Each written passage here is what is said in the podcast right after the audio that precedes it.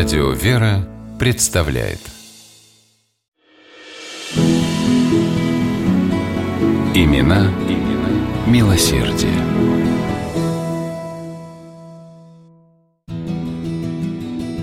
Будничным июньским утром 2003 года в центре Ярославля бригада рабочих ремонтировала теплотрассу. Экскаватор зачерпнул очередной ковш земли, и тут случилось то, чего никто из рабочих никак не ожидал. Вместе с грунтом из него посыпались монеты. Это был целый дождь из старинных денег. Рабочие ликовали, они нашли настоящий клад. Не меньше, узнав о находке, радовались и работники Ярославского историко-архитектурного музея. Они выяснили, что на месте, где был найден клад, когда-то стоял дом купца Ивана Александровича Вахромеева и сделали вывод, что найденные рабочими монеты могли принадлежать именно ему. А судя по тому, что среди них встречались образцы разных эпох, в том числе и древние, и это, скорее всего, была богатейшая коллекция нумизматики, что только подтверждает версию о принадлежности клада именно Вахромееву, ведь ярославский купец был известен как большой любитель старины. Впрочем, слово «любитель» здесь, наверное, не совсем уместно, скорее профессионал.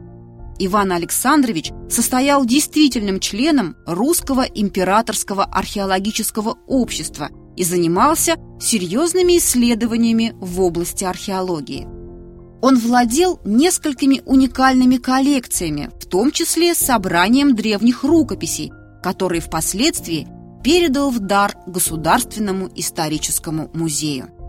Дарить, помогать в нужде, одним словом, благотворить было еще одним призванием Ивана Александровича Вахромеева. Своей добротой, чуткостью и щедростью он не обошел никого, кто в трудной ситуации обращался к нему за поддержкой. Неимущие студенты получали от Вахромеева пособия и стипендии, бедные невесты – приданое, погорельцы – строительные материалы и деньги на возведение нового жилища. В 1897 году ярославцы захотели видеть Вахромеева своим градоначальником. В этой почетной должности Иван Александрович прослужил городу и людям 16 лет, то есть четырежды переизбирался. И неудивительно, Вахромеев, как в один голос утверждают историки, буквально преобразил Ярославль. И если раньше губернский центр больше напоминал захолустный городишко, ни мостовых, ни парков, ни уличного освещения, то с вступлением Ивана Александровича в должность городского головы город был за короткий срок благоустроен. Появились электрические фонари, общественная водокачка, городской сквер, набережная и даже трамвай. А еще театр и бесплатная народная читальня. Возможно, Вахромееву и не удалось бы осуществить столь грандиозный прорыв в развитии Ярославля, если бы он рассчитывал только на казенные деньги.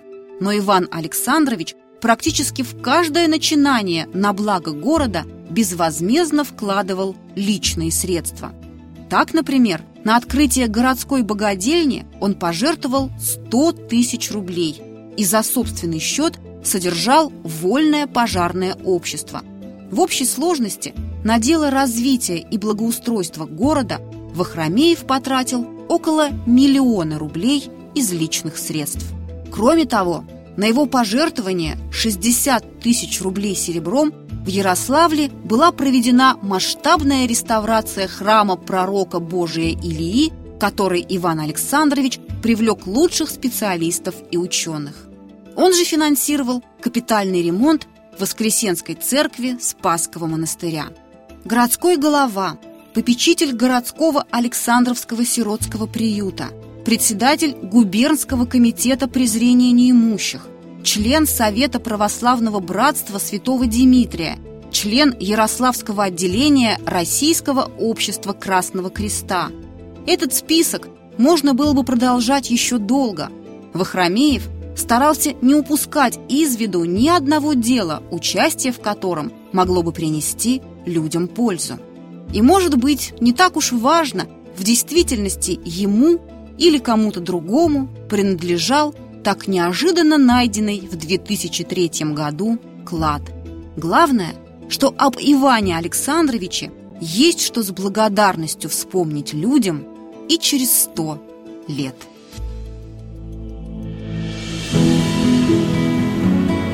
Имена, имена милосердие.